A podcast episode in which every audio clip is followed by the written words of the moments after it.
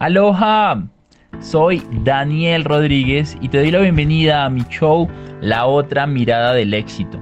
Mi objetivo es mostrarte eso que nadie nos enseña del éxito. Llevo más de 5 años como estudiante de las mentes más brillantes del mundo, entendiendo lo que realmente es y lo que realmente no es importante. Soy entrenador y consultor en finanzas y liderazgo, y este es un show para ayudarte para inspirarte y para sacarte de tu zona de confort, para que sigas la vida de tus sueños porque te la mereces. Nadie más que tú sabe qué tipo de vida es esa. Quiero que domines tu poder interior, logres conseguir toda la abundancia y la prosperidad que realmente mereces. Así que, comencemos.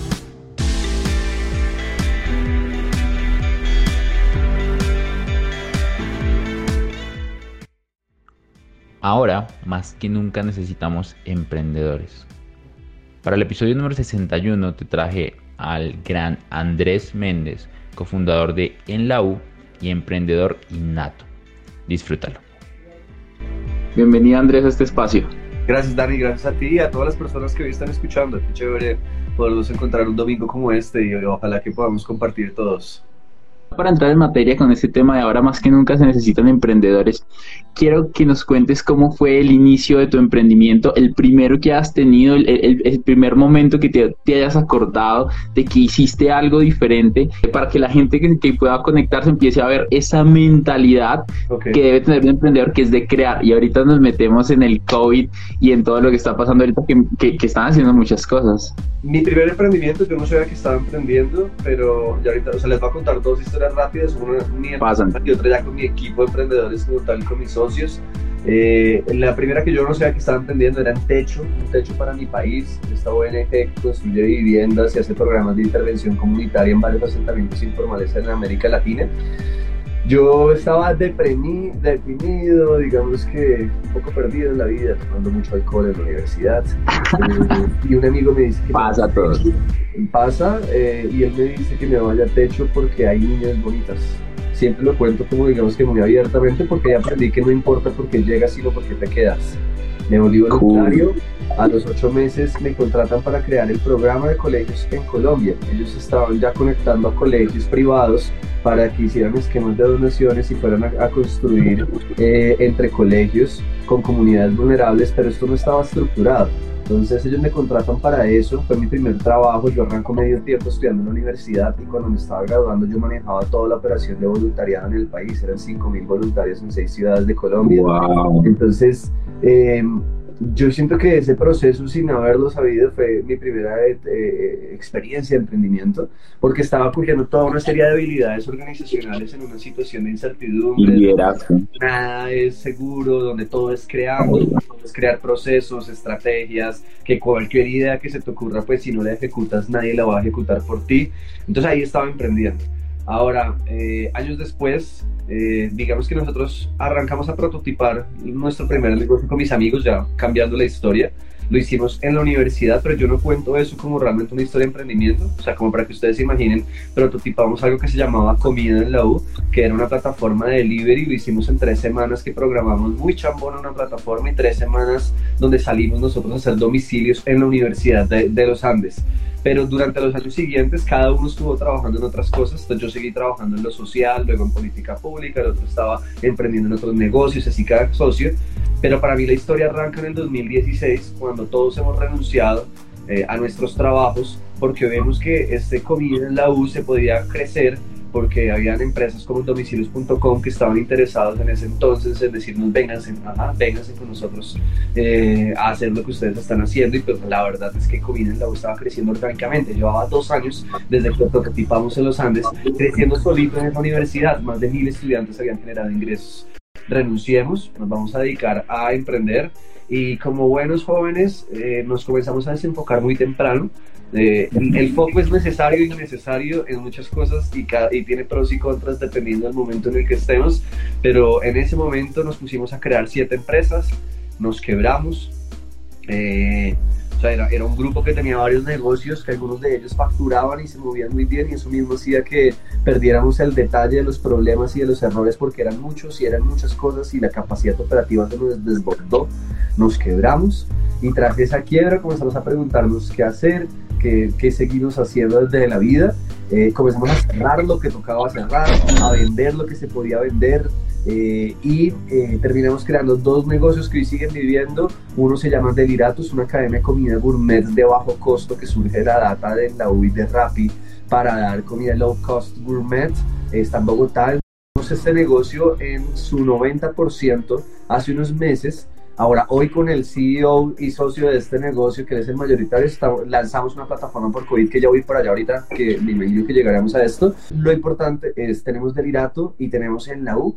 En la U es un RAPI, por decirlo así, en universidades. Es, un, es una plataforma que permite a estudiantes y profesores pedir todo tipo de productos y servicios de base universitaria, comida, papelería, tutorías, empleo, temas de tecnología, eh, todo lo que al final un estudiante universitario está pensando. Ahorita vamos a lanzar algo así como un Mercado Libre para que los estudiantes vendan sus PlayStation, sus libros, sus cosas eh, muy abiertamente, pero con, mucha seguridad entre estudiantes para estudiantes. Esto lo hacemos en Colombia, México y Perú.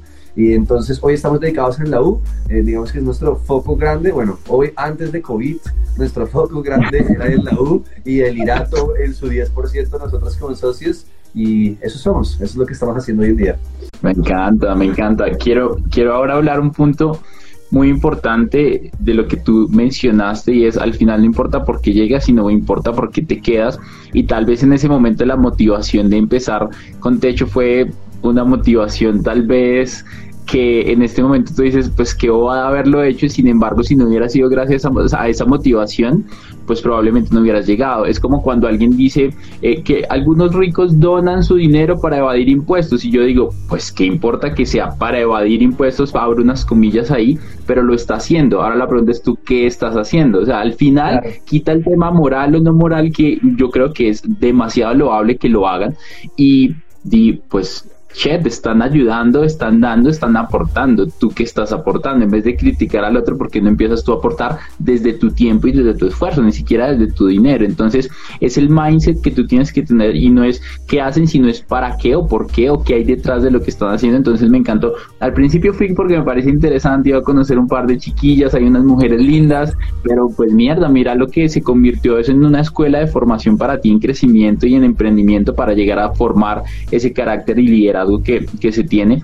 Yo estudio mucho liderazgo y hay una frase que me encanta y es si quieres medir el liderazgo de una persona, ponelo a liderar una organización sin ánimos de lucro o una fundación y date cuenta si las personas lo siguen o no. Ahí es donde se mide realmente el liderazgo, no en, en una posición como que tú eres el jefe, pues ahí te toca seguir al jefe. En una fundación, porque la gente está porque quiere, ahí es donde se empieza a medir el liderazgo. Quiero, quiero ahora que hablemos, Andrés, de ese mindset de creación, porque tú y yo tenemos muy claro que en este momento más que nunca se necesita gente que cree cosas, se necesitan emprendedores, por eso esto se llama ahorita más que nunca se necesitan emprendedores y, y, sobre eso ya empezamos a entrar en lo que está pasando ahorita con los proyectos que están andando, es, eh, ¿por qué en este momento se necesitan emprendedores, esa mentalidad? Ok, yo creo que hay, hay que arrancar de entender qué entendemos por emprendedores, ¿no? Y para mí es que emprendedores somos todos, eh, o sea, yo creo que hay una capacidad intrínseca del ser humano en crear, eh, en hacer, en ser, porque eso somos al final. O sea, somos personas, somos seres sociales, somos seres creativos. Eh, no se trata de si ustedes son creyentes o no, si creen en Dios o no, pero lo somos. Y el problema es que muchas veces no nos lo creemos, que entonces sería lo, lo primero también mucho el mindset de realmente no creemos que podamos hacer cosas, que podamos crear. Eh, vamos a fracasar, obviamente. Es decir, siempre va a pasar, van a haber errores, van a haber problemas, pero eso no significa que no podamos crear.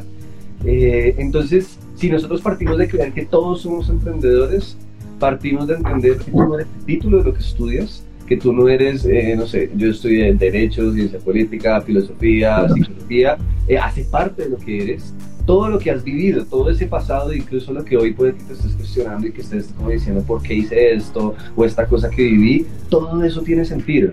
O sea, todo eso cobra sentido hoy en día porque te está enseñando y te permite ser esa persona que eres hoy, que te permite emprender y que con eso que has aprendido y que has vivido te permite, eh, con, encontrando problemas, crear soluciones. Yo creo que una de las cosas más importantes del emprendedor eh, per se de negocios y de negocios sociales también mucho, es entender que todo problema es una oportunidad para hacer cosas. Es una oportunidad para crear servicios, productos, proyectos. Entonces, nada, o sea, todos somos emprendedores. Entonces, no, no es que eh, Simón Borrero, que lo admiro, obviamente, sea el único emprendedor, no, somos todos. Cada uno está en una situación distinta y está en un contexto distinto y por ende lo que hay que aprender es que tengo que entender de un contexto y del otro para yo también acelerar mi curva y ser ese emprendedor que quiero ser.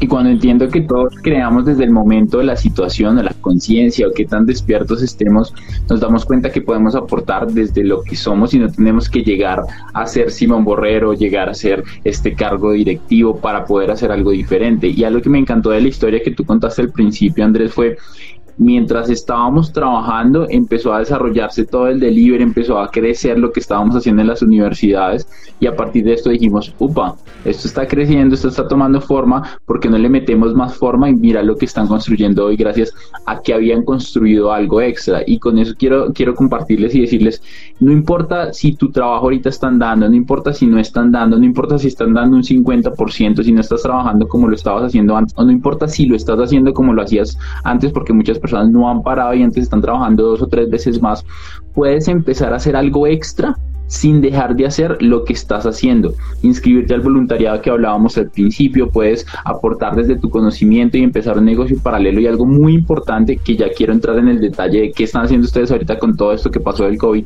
tú deberías en este momento estar generando fuentes de ingresos paralelas y no solamente fuentes de ingresos paralelas, sino que deberías estar creando algo extra para fortalecer ese músculo de creación, de invención, de iniciativa que en este momento más que nunca se necesita. Cuéntanos qué están haciendo en este momento después de, COVID, cómo nació la idea de lo que están trabajando y por qué. Listo. Eh, yo estaba en Ciudad de México, llevaba viviendo un buen tiempo. Eh, mis socios comenzaron a, recibir toda esta información o a leer de diferentes países, eh, no en español, cuando estaba sobre todo desatándose en Estados Unidos, digamos que comenzando el tema, como las investigaciones en China y todo, eh, ellos ponen la alarma eh, las personas que estábamos por fuera del país llegamos a Colombia antes de que iniciara la crisis.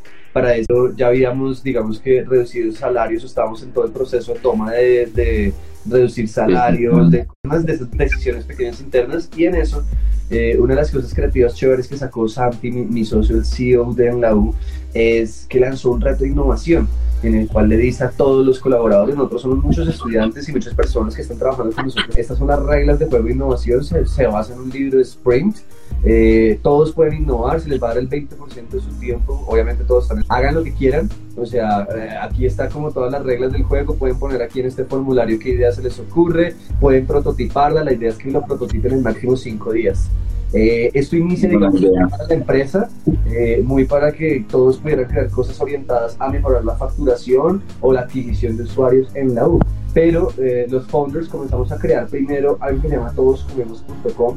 Esto es una plataforma de delivery que se hace con Delirato. Entonces les contaba como estos dos. la relación. En uno somos los dueños y en el otro somos minoritarios, nos unimos y creamos una plataforma que se que llama Todos Comemos, en la cual la gente puede pedir mercados de productos semi preparados. Esto se hace en Bogotá, en el centro de producción de Spoleto, pero pues ya estamos abriendo Ciudad de México, estamos en proceso de abrir Medellín, y lo que haces es que tú pides, imagínense la carne desmechada, el pollo desmechado, el arroz, el, el frijol, etcétera, que te llega todo congelado para que tú lo metas en tu refrigerador y saques porcionado para tú cocinar más fácil y rápido. Es muy seguro porque llegan en paquetes estilo COVID, eh, que es que COVID, eh, sellados, estilo banco, herméticos. Eh, sí, llega todo muy sellado, llega todo muy chévere. Y lo más chévere de esto es que tú puedes donar a población vulnerable. Entonces, mientras que todos los empleados de la empresa estaban prototipando y estaban haciendo cosas, los founders estábamos lanzando este proyecto, estábamos lanzando esta nueva iniciativa. Esto se prototipó en cinco días. Eh, lleva dos Bogotá, ya está abriendo Ciudad de México. Eh, iniciamos con un Typeform, vamos a sacar la aplicación esta semana que viene. Eh, y digamos que ha sido una locura. Pero entonces, en la medida en que en la U iba cogiendo forma con sus proyectos, más todos comemos iba surgiendo, también resulta que dentro de en la U, una de las colaboradoras pone una idea de voluntariado. Entonces ella comienza como a llamar la atención con el tema de voluntariado y nosotros dentro de en la U que tenemos esta bolsa de empleo de prácticas y de voluntariado, dijimos, bueno, aquí, aquí puede haber algo interesante. De ahí se comienzan a gestionar dos proyectos de voluntarios donde unos están buscando ayudar a ONGs y los otros estaban buscando ayudar o buscan ayudar a personas de tercera edad. ¿Cómo? Con llamadas. Entonces dijeron, oiga, llamemos a abuelitos y les damos soporte y servicios, eso nos permite recoger información. Y ahí, eh, hablando con entes del gobierno, con entidades, con empresarios, etcétera, comenzamos a identificar que era una oportunidad para algo más grande, que es este proyecto que te contaba al principio. Y es eh, cómo podemos masificar todo tipo de productos y servicios a precio cero para población vulnerable. Entonces, una persona en Ciudad Bolívar, en Cazuca, en Rafael Uribe Uribe, en, en, en, todo tipo de ciudades de Colombia, incluso, ¿por qué no internacionalmente? Para poder pedir productos y servicios legales, psicológicos, médicos que son gratuitos, acompañados de empresas que ya lo hacen, que lo ponen gratuito para esta población y lo masificamos con voluntarios. Entonces, por eso estamos creando este embudo. Entonces, al final, hoy, ¿qué estamos haciendo? Como para, para todos, eh, arrancamos con el Lau y el Irato, que son nuestros dos negocios que sobreviven de la quiebra. Eh, surge todos, como vemos, como esta plataforma en coyuntura COVID para ayudar a, los colombianos a abastecerse y ahorita a los mexicanos también. Y de paso para que ustedes puedan donar a población vulnerable. Y estamos en proceso de con varias eh, voluntarios, personas de todo tipo, emprendedores, startups, de crear una ONG para masificar servicios para población vulnerable utilizando voluntarios. Mira que es interesante, una prima de mi papá, que es una prima que ya es abuelita, pero como prima lejana, ella vive sola en un pueblo y ahorita que estábamos hablando de los abuelos, yo decía, wow, es impresionante, mi mamá la llama de vez en cuando y ella decía, no, yo voy a salir o, yo voy a invitar a alguien a la casa porque eh, definitivamente yo, yo pues estoy sola, me va a hacer, o sea, ella vive sola ya, ahora de por sí con el aislamiento es mucho peor porque no puede salir, no nadie puede ir a visitarla y ella decía, no, me estoy desesperando porque ya llevo viviendo mucho tiempo sola y ahora me aislaron obligatoriamente, entonces qué bonito hacer esa llamada que no te cuesta nada literalmente porque casi todo el mundo tiene minutos ilimitados y puedes dejar un granito de arena y ayudarle a una persona que se quede pensando todo el día qué bonito esto que hizo alguien y qué bonito y qué bonito lo que estás aportando. me parece, me parece. eso que dices, eh, se, me, se me llega algo a la cabeza que acabo de entender como escuchándote también y es que entre más personas seamos va a ser mucho más fácil con menos tiempo de cada uno. Y me llega una analogía de hace unos años eh, cuando sucedió, no sé si ustedes se acuerdan que el gobierno se quedó sin la liquidez durante un mes para dar de los subsidios a estudiantes de ser pilo paga, estos estudiantes becados en universidades privadas por todo el país que no tenían con qué comer. Nosotros eh, con, el Consejo Estudiantil de los Andes lanzamos un esquema de donaciones y comenzamos a dar comida a estudiantes a dos mil pesos. Eh, y fue tanto que teníamos que, o sea, utilizar voluntarios, cocineros, todos, de ahí digamos que comenzó todo un, un tema muy chévere. Y me acuerdo que eh, uno de mis socios cuenta una historia, y es que cuando estaban picando el pollo, eh, él, eh, él, estaban como con dos, tres personas y duraron muchas horas, pero muchas horas desmechando pollo, desmechando pollo, desmechando pollo. Y él es economista, él es en pregrado y de maestría, y él hace un cálculo en su cabeza y dice, oiga, más o menos si tantas personas hubieran ayudado a desmechar el pollo, nos hubiéramos demorado un minuto en hacer esto. Entonces, en esta misma lógica, claro, eh, ser voluntario también implica eh, cierto sacrificio, todo, pero pues imagínate lo que tú puedes hacer con una hora de llamada diaria de llamar a una persona tercera Qué locura.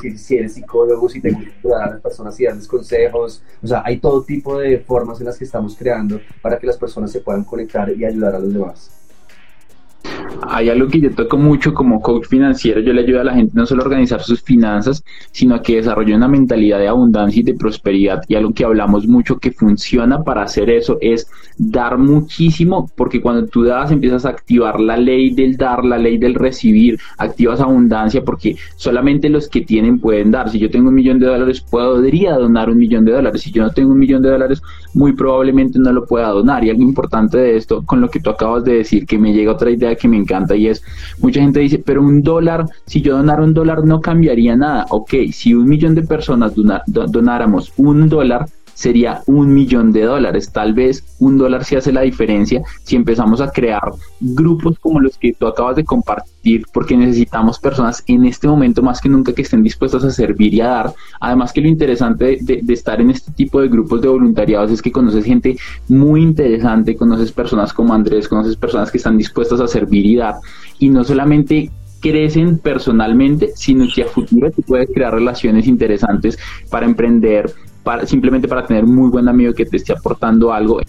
Y quiero, quiero preguntarte algo que, me surge ahorita y es, ok, yo no tengo mucho tiempo, tengo mis hijos, eh, una, una hora sí hace la diferencia. Que, quiero que nos digas, ¿una hora sí hace la diferencia? Claro, eh, sí, sí la hace. E igual hay tipos de voluntariado, ¿no? Y cada persona puede aportar de una forma distinta, pero digamos que sí, sí la hace. Es decir, imagínense eh, uno en una hora, incluso a la semana, ni siquiera digamos que al día, a la semana. Una hora a la semana es llamar a dos personas de tercera edad media hora semanalmente. Y para esa persona de tercera edad son dos personas de tercera edad que alguien los está llamando una vez a la semana.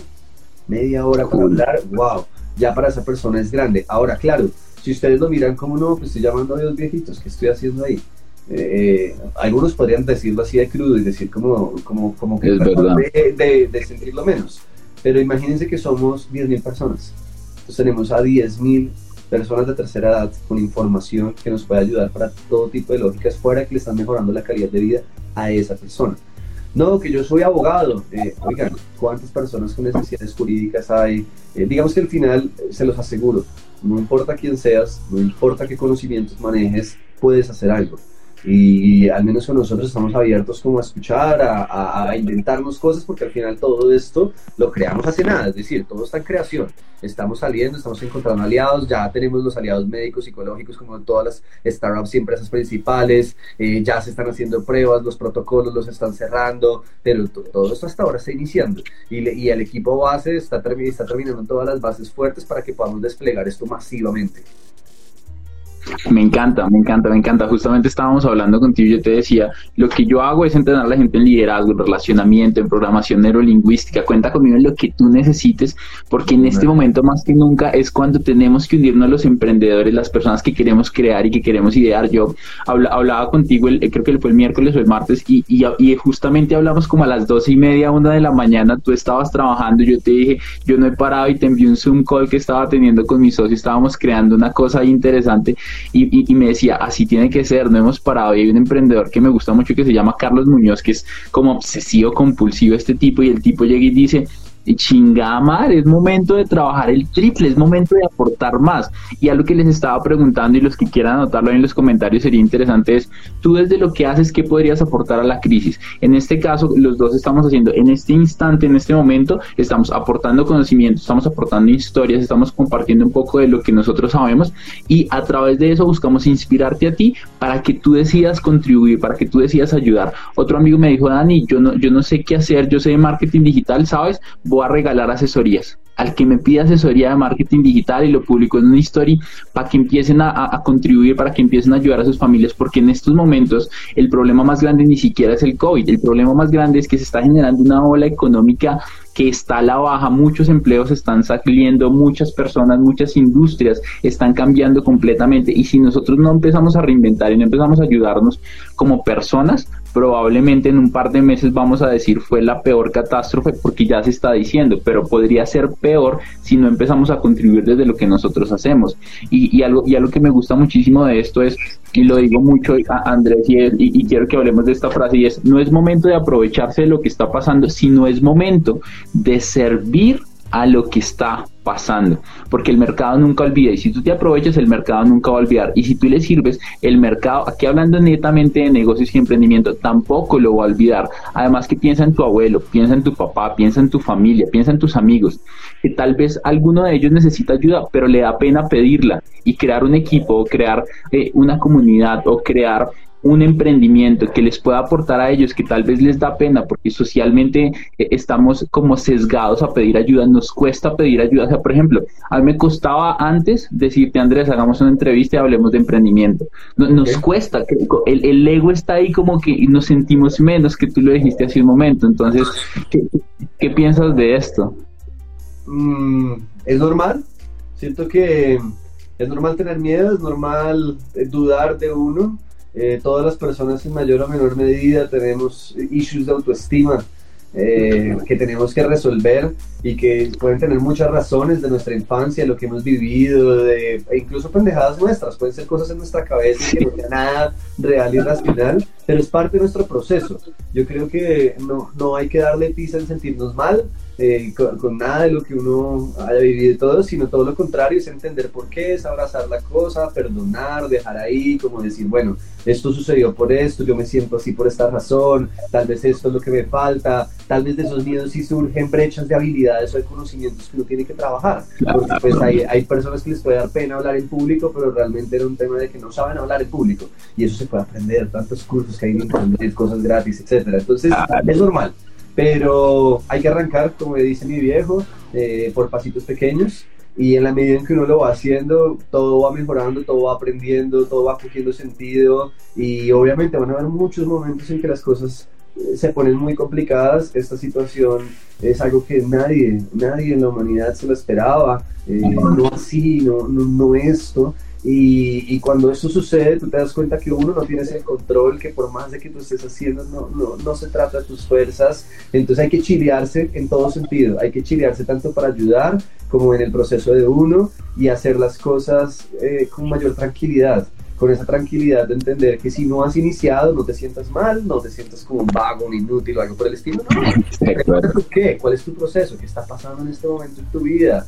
¿Qué tienes que primero enfocarte en vos para luego pasar a, a los demás? Y asimismo, si estás en un proyecto y sientes que las cosas no se están dando, nuevamente es iniciar por qué, es hacer esos pequeños cambios. O sea, creo que al final es, es una actitud general de tranquilicémonos, eh, no importa lo que haya pasado, ya no le podemos dar látigo, aprendamos de eso y todos los días levantémonos a tratar de hacer algo eh, para nosotros.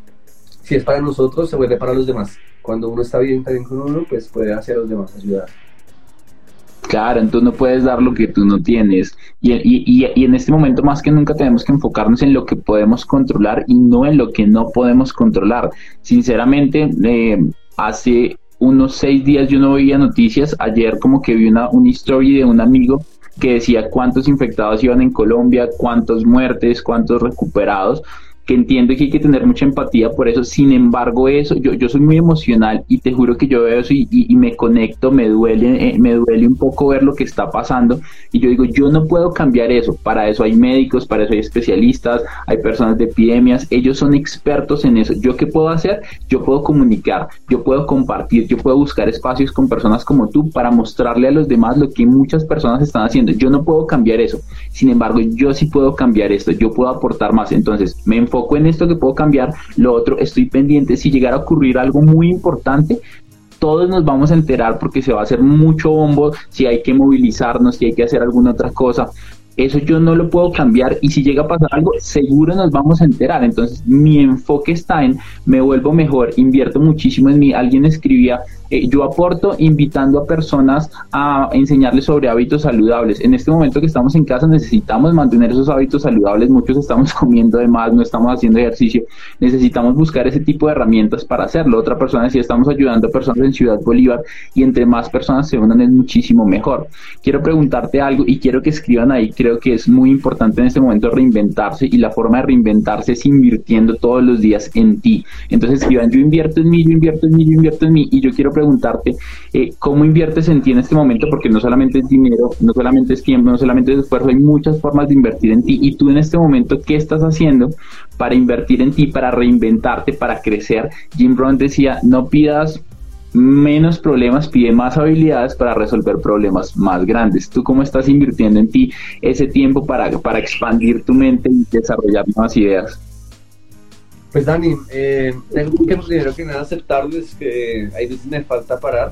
Creo que, o sea, desde que arrancó COVID eh, ya he estado en un, ah, en un ajetreo, en reuniones de media hora, media hora, media hora y así todo el día desde que me levanto hasta que me acuesto.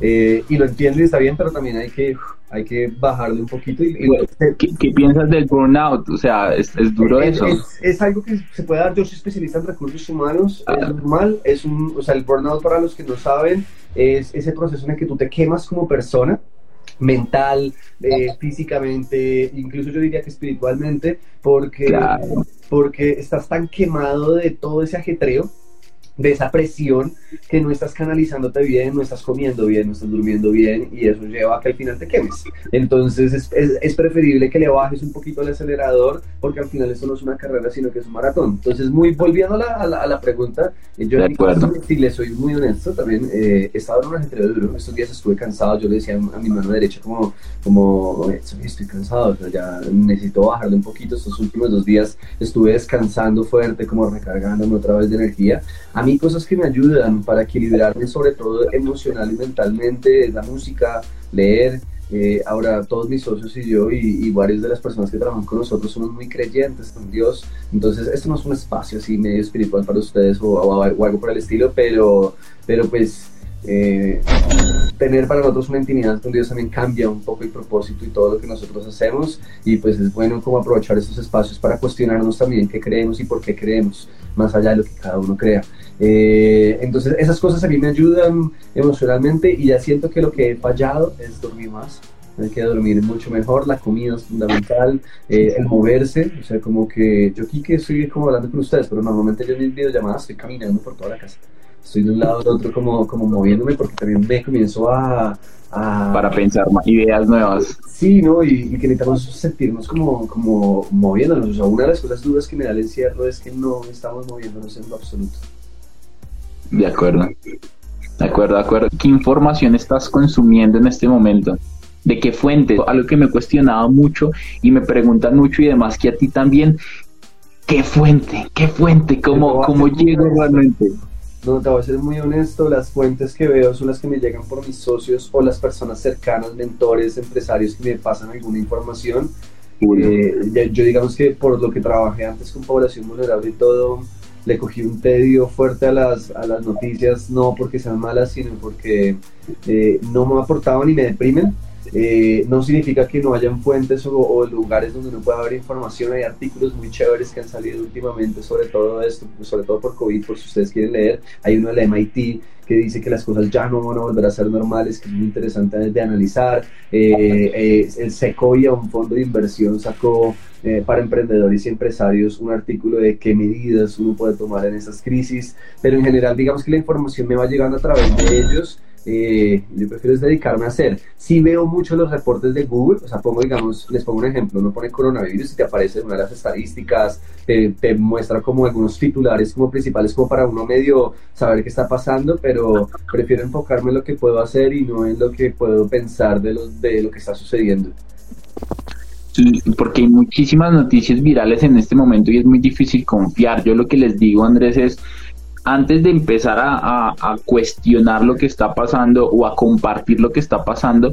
revisa todo el artículo, revisa el porqué del artículo, revisa el para qué del artículo, revisa a quién está beneficiando, porque es muy fácil poner en Google como cosas o en, o en YouTube poner cosas como China fue el creador del virus y boom, empiezan a salir un montón de cosas. De rumores, Estados Unidos fue el creador del virus y pum, empiezan a salir rumores. al final vuelve al punto de tú puedes controlar eso o tú no puedes controlar eso. Al final es como para satisfacer ese morbo y estamos perdiendo tiempo que deberíamos estar enfocando en servir, en ayudar. Creo que es momento de, enfocarnos en ese tipo de cosas, de unirnos y contribuir, que de alimentar ese morbo en las noticias que hay que a la final, sinceramente, saber para Daniel, pronto fue Estados Unidos el que creó eso o que fue otra persona lo que lo creó, yo, yo en el poder que tengo ahora tal vez no pueda cambiarlo, tal vez puedo comunicar y tal vez puedo decir, sí, sí fue esto, no fue lo otro, pero al final eh, ahorita no puedo cambiar muchas cosas porque hay que frenar lo que está pasando y ese no es mi campo. Mi campo es ayudar, impactar, comunicar, eh, enseñarle a la gente a, cambiar su estructura mental, enseñarle a la gente a pensar diferente, a formar un carácter y desarrollar una actitud correcta. Sobre, sobre eso me surge una pregunta que, que les digo mucho a las personas y es, no te enfoques en cosas que no tienes, sino enfócate en cosas que puedes crear ahora. ¿Cómo? Una habilidad no tienes muchas habilidades en este momento que estás en tu casa, que nos obligaron, ¿qué habilidad vas a desarrollar? Yo le digo a la gente, desarrolla ventas, la habilidad de comunicarte, de relacionarte, de conectar personas. Y ayer, y ayer Andrés hablaba con una, una amiga mía que la familia es empresaria, les va muy bien. Sin embargo, su empresa es de esculturas de bronce. O sea, y son esas esculturas súper cool, o sea, pero ahora ¿quién está comprando esculturas de bronce? Nadie. Entonces, obviamente, les iba muy bien, sin embargo, ahorita están en serio. Yo le decía, y me decía, estamos pensando, y le decía, mi Angie, deberían ustedes estar buscando cómo ayudan a la gente.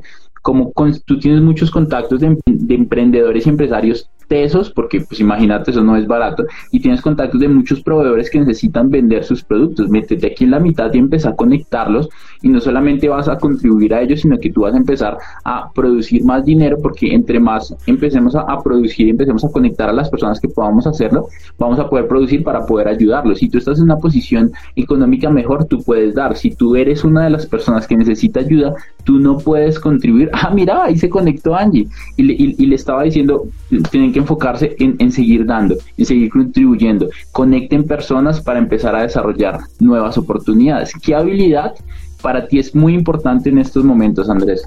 Sí, lo digo a nivel personal, eh, gestión de emociones. Eh, de emociones es fundamental para todos en este momento porque gestionar las emociones de estar encerrados, de habitar con quienes estás todos los días en tu casa, de trabajar a la distancia o estudiar a la distancia, eh, de que hasta ya Netflix deja de tener sentido porque ya estás diciendo qué veo, qué hago, qué todo.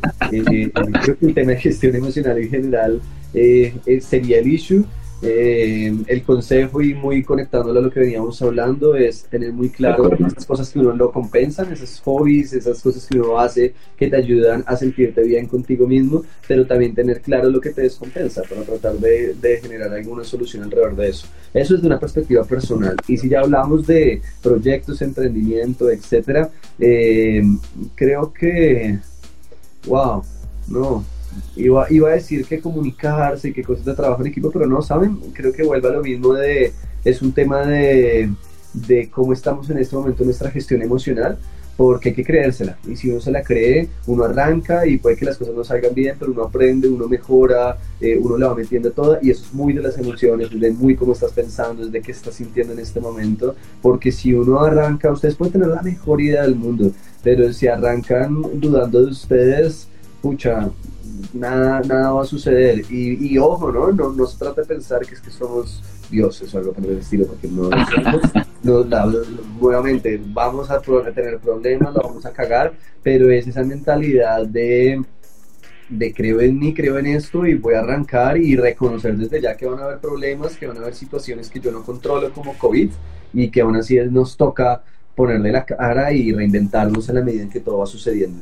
Freddy Vega, CEO de Platzi, decía algo que me encantaba y, lo quiero poner sobre la mesa para que hablemos de eso y es, él decía, es probable que en los próximos seis meses a doce meses todos o muchos tengamos que empezar de nuevo lo que estábamos haciendo, muchos empleos y la industria del turismo en estos momentos ha sido de las más golpeadas, cero vuelos, cero viajes, cero hoteles, es una cosa extraordinariamente fuerte lo que, lo que ha pasado con el tema del turismo y va a haber mucha gente que va a tener que empezar de nuevo. Y yo estoy seguro que a ti te llegan casos constantemente a diario de emprendedores de fuck, no sé qué carajos hacer.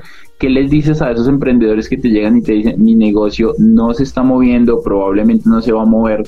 ¿Qué les dices a ellos? No, eh, es duro y sí, los casos son de todos los tamaños. he escuchado gente de todos los tamaños. como grande con negocios que eran gigantes, que están hoy asustados, que no saben qué hacer. Eh, Dios, ¿qué les digo? O sea, eh, van consejos tanto en lo personal como en lo empresarial. En lo empresarial es revisen ya qué gastos pueden cortar, eh, revisen con qué personas pueden hablar de sus stakeholders, eh, revisen en su nómina realmente pues qué se puede hacer, qué no se puede hacer, si mandar a vacaciones y digamos que he visto todo tipo de casos eh, y no quiero que entrar en una discusión jurídica y qué es lo sensato, que no obvio, obvio, obvio. que al final tiene que tomar decisiones porque si el negocio no sobrevive no va a haber posibilidad de continuar con empleados. Ahora, como las industrias también están haciendo muchas cosas, eh, tal cual hay negocios que tocan reevaluar entonces a todos les cuento esa historia de les dimos el 20% de los empleados para innovar, miren este libro, miren esta información, como que planteense en el tema de, reinventarse hacia productos y servicios que o sean digitales, porque lo digital pues está creciendo muy fuerte, o sea social, porque le, con todo, en, toda coyuntura, en toda crisis, todo lo que son negocios sociales, emprendimientos sociales tienen la oportunidad de crecer muy fuerte. Eh, Ahora, eh, nuevamente como esto se liga mucho a gestión de emociones, creo que hay que arrancar de conectarse con la persona y hacerle entender que chill, que esto está pasando, que ya no va a dejar de pasar, que todos estamos afectados. Eh, y que en esa medida lo que sí podemos cambiar es cómo nos sentimos ahorita, es que estamos pensando, porque si eso cambia, puede que uno pueda hacer ideas, puede que uno pueda hacer proyectos, pero si, si cogemos esto como en pánico, eh, si nos dejamos que esto nos gobierne, eh, baila chicos, o sea, como que realmente no, no, vamos a poder hacer nada y vamos a quedar completamente bloqueados, y, y eso no es un burnout, pero sí es es eh, la psicóloga de nuestra empresa Camila le, le, le, llamaría indefensión aprendida que es cuando el proceso en el que una persona todo le entra a valer miércoles, ya no te importa. Y esa indefensión aprendida puede pasar desde cuando es en una situación normal por un mal jefe, pero ahora también por un COVID. Y entonces todo nos entra a valer miércoles y yo me quedo viendo Netflix todo el día en casa y no chévere, chévere ver Netflix, estar con la familia, hacer otras cosas, pero bueno, eh, ustedes pueden hacer la diferencia una hora por teléfono en su casa. Me, encanta, creo que la palabra clave de, varias cosas que dijiste está en reinventarse. Y, quería, y quería compartir una historia. Hace una semana y media hablé con Mauricio López, el dueño de Capachos, el dueño de Panaderías Veracruz en Villavicencio, es un empresario impresionante. Me, contaba que toda su familia está en Miami, sus hijos y su esposa y él decidió venir a, Colombia, está en Villavicencio, me dijo, Dani, estoy en un apartamento gigante para mí solo, y bueno, yo tengo aquí una familia de 400 personas por responder y no podía dejarlos solos, tengo que estar acá al frente del barco, yo soy el capitán de este barco y, voy a hacer lo que tengan que hacer para que no tengan que hundirse. Y me encantó lo que tú estabas hablando ahorita ya de temas empresariales, renegociar salarios, buscar las mejores alternativas, ayudarlos. Ayer que hablaba con, con mi amiga que te estaba compartiendo, ella me decía, estamos buscando cómo ayudarles, les dimos un par de mercados. Y algo, y algo que decía Mauricio López, que, que quiero que lo hablemos un poco, es piensa en que tu negocio se construyó con la gente. No, no tu negocio se construyó solo y luego llegó la gente. Tu negocio lo ayuda a construir la gente. Y si tú en estos momentos cuidas la gente, aunque te quiebres, la gente te va a ayudar a cuidar el nuevo negocio que montes. Y yo decía, what the fuck, qué, lindo pensamiento. Y, y, el pensar en cómo yo llegué a construir lo que tengo y cómo yo llegué a mantener lo que tengo, porque son dos cosas diferentes, construirlo y mantenerlo. Y él decía, si tú estás cuidando a la gente, la gente te va a ayudar a construir el negocio. Y me encanta lo que tú acabas de decir porque lo complementa perfecto y es, espérate un momento, porque tú no puedes construir algo si tú estás en una posición de debilidad y tú, no, y tú eres uno de los que necesita ayuda. Entonces tienes que buscar ese equilibrio perfecto de mantener lo que más puedas para poder reconstruirlo, porque es más fácil construir una casa si ya tiene, eh, si está en obra gris, como llamamos aquí en Colombia, que construir una casa de cero. Y, pues, y, pues es interesante eso, cuidando a las personas. ¿Tú qué piensas de esta postura? Quiero, quiero escucharte, me, me gusta lo que estamos hablando. no, bro, estoy de acuerdo. Eh creo que, mira que uno de los principios de innovación que nos decía Santi, el CEO de la UBA, a todos los colaboradores cuando inició todo el proceso de COVID, conectando a lo que estás diciendo, era que nos decía la mejor forma de lanzar algo ahorita es trabajándolo con alguien más. Es, es si ustedes tienen una idea, como lo que tú estabas contando el ejemplo de tu amiga, conectar, como de, si ustedes se fijan en lo que les estaba contando de voluntariado masivo, nosotros no nos estamos inventando nada todo ya está, todo ya existe. Ya hay gente haciendo servicios legales, psicológicos, médicos, de todo tipo de cosas y lo único que nosotros estamos haciendo es conectar y masificar todo con voluntariado. Eh, y en esa medida, pues realmente creo que algo chévere que surge de esto, y no sé si tal vez es la reflexión que esperas también como, como con eso que estás diciendo, es, es ver que en equipo hacemos cosas mucho más grandes y que si nosotros ante un problema nos quedamos en que yo voy a hacer la solución solo y me, pues te vas a quedar solo haciendo la solución. Perdón que sea así de, de bol, como se dice, pero va a pasar, te vas a quedar solo. Mientras que si tú comienzas con gente a trabajar, todos les cogen mayor identidad y la identidad se vuelve un motor muy poderoso en cualquier organización, en cualquier empresa, porque esto, a ser, eso, esto entra a ser parte de tu identidad, entra a ser parte de lo que tú eres como persona. Por eso Simon Sinek habla de la importancia de conectar el, el porqué de la empresa con el porqué de la persona, para que esta persona entienda cómo aportarle a este proyecto, a esta organización, te puede ayudar a ti y viceversa. Y así ambos van a cumplir sus sueños. De hecho, es algo, es, un muy buen recomendado para ver en la cuarentena. El, el, el Star with Why lo encuentran en, en, la charla TED de Simon Sinek, lo pueden ahí en YouTube y ahí sale traducción español, inglés, la que, la que más les guste para pensar diferente. Creo que en estos momentos más que nunca es salirse de lo que está ocurriendo y, verlo como desde afuera, ¿no? Como decía mi primer jefe cuando tenía 19 años, Dani, no veas el árbol, el bendito bosque, porque por ver lo que está pasando acá te estás perdiendo un mundo de posibilidades que puedes hacer y que puedes crear.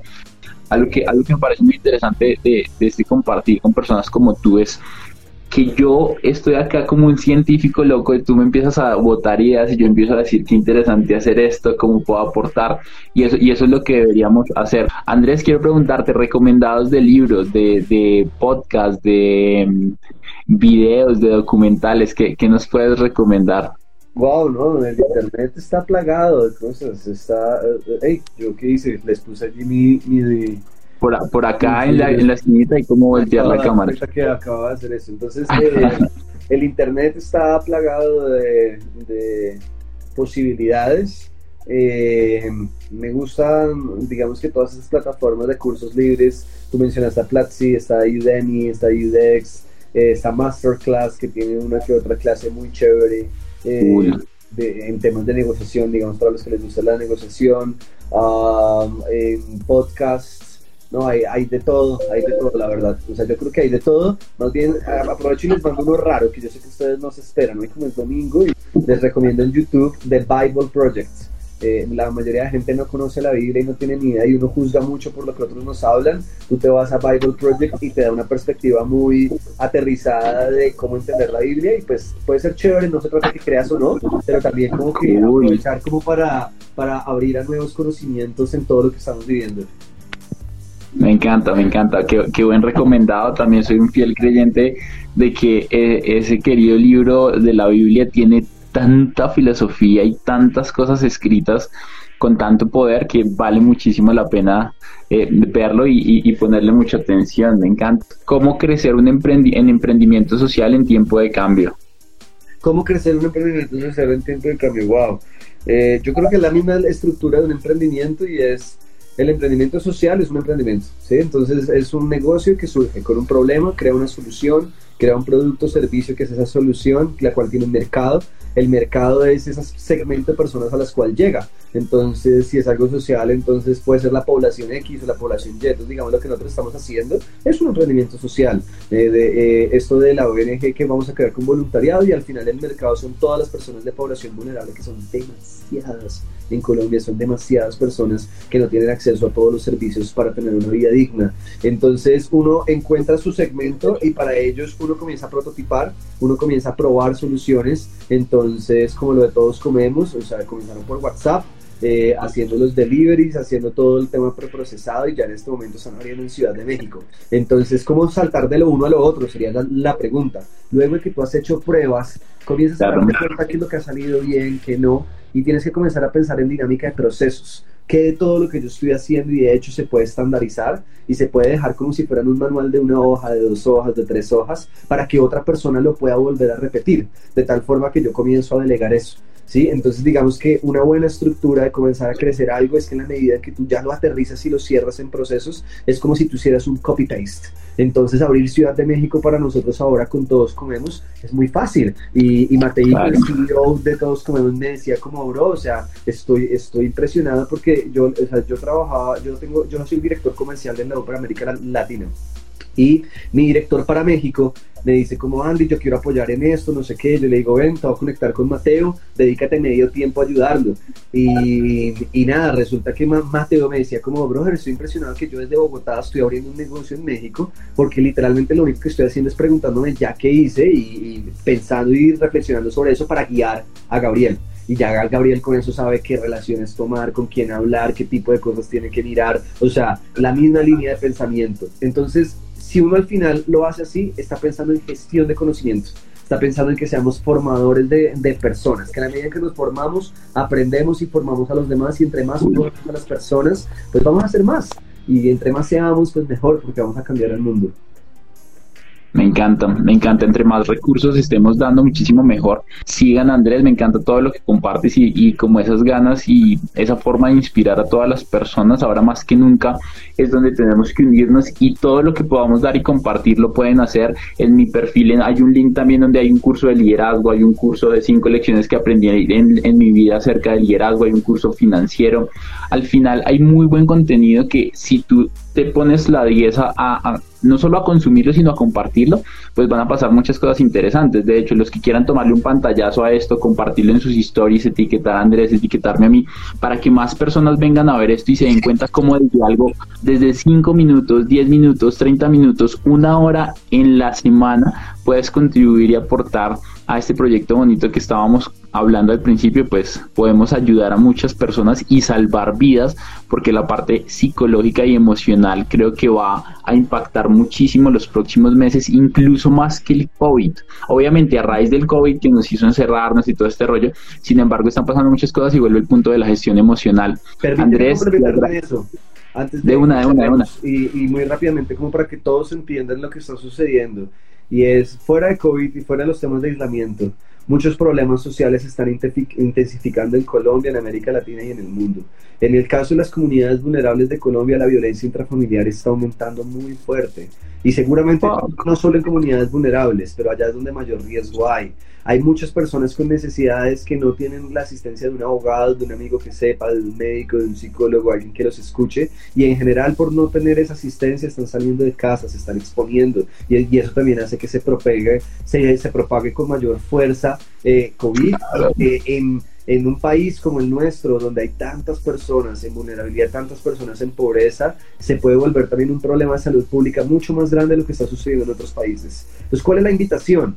Ayudemos a que toda la gente esté en sus casas y que todas las personas que tengan desde una hora diaria puedan llamar a una persona, puedan recibir una llamada y dar asesoría y acompañamiento que nosotros les enseñamos a ustedes, sean temas médicos, psicológicos, legales, en temas generales, con niños, con personas de tercera edad, con lo que sea. Todos podemos ayudar y si ustedes están interesados, pues ahí sí como dijo Dani, van a mis redes sociales, pongan una historia, digan que buscamos voluntarios. Queremos buscar más de 100 mil voluntarios en Colombia para que nos montemos en esta ola de tratar de ayudar al país y que esto es una excusa para algo más grande. El COVID yo siento que es una excusa y es una excusa para ayudar, es una excusa para reinventarlos, es una excusa para ser mejores personas, es una excusa para dejar las excusas.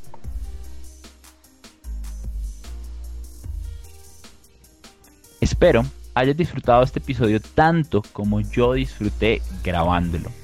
Gracias, gracias y gracias por permitirme agregarte valor. Ahora, si este episodio fue de ayuda para ti en algo, quiero que me ayudes a compartirlo con dos personas que tú crees que les pueda servir y así me vas a ayudar a impactar más y más vidas. Si estás en Spotify, me gustaría que te suscribieras. Si estás en Apple Podcast, que le des una reseña de 5 estrellas para seguir creciendo. Y quiero invitarte a que te des una pasada por todas las redes sociales en donde me encuentras como Dani Ro dice. Un abrazo gigante y nos vemos en el próximo episodio de este bonito podcast que se llama La otra mirada del éxito.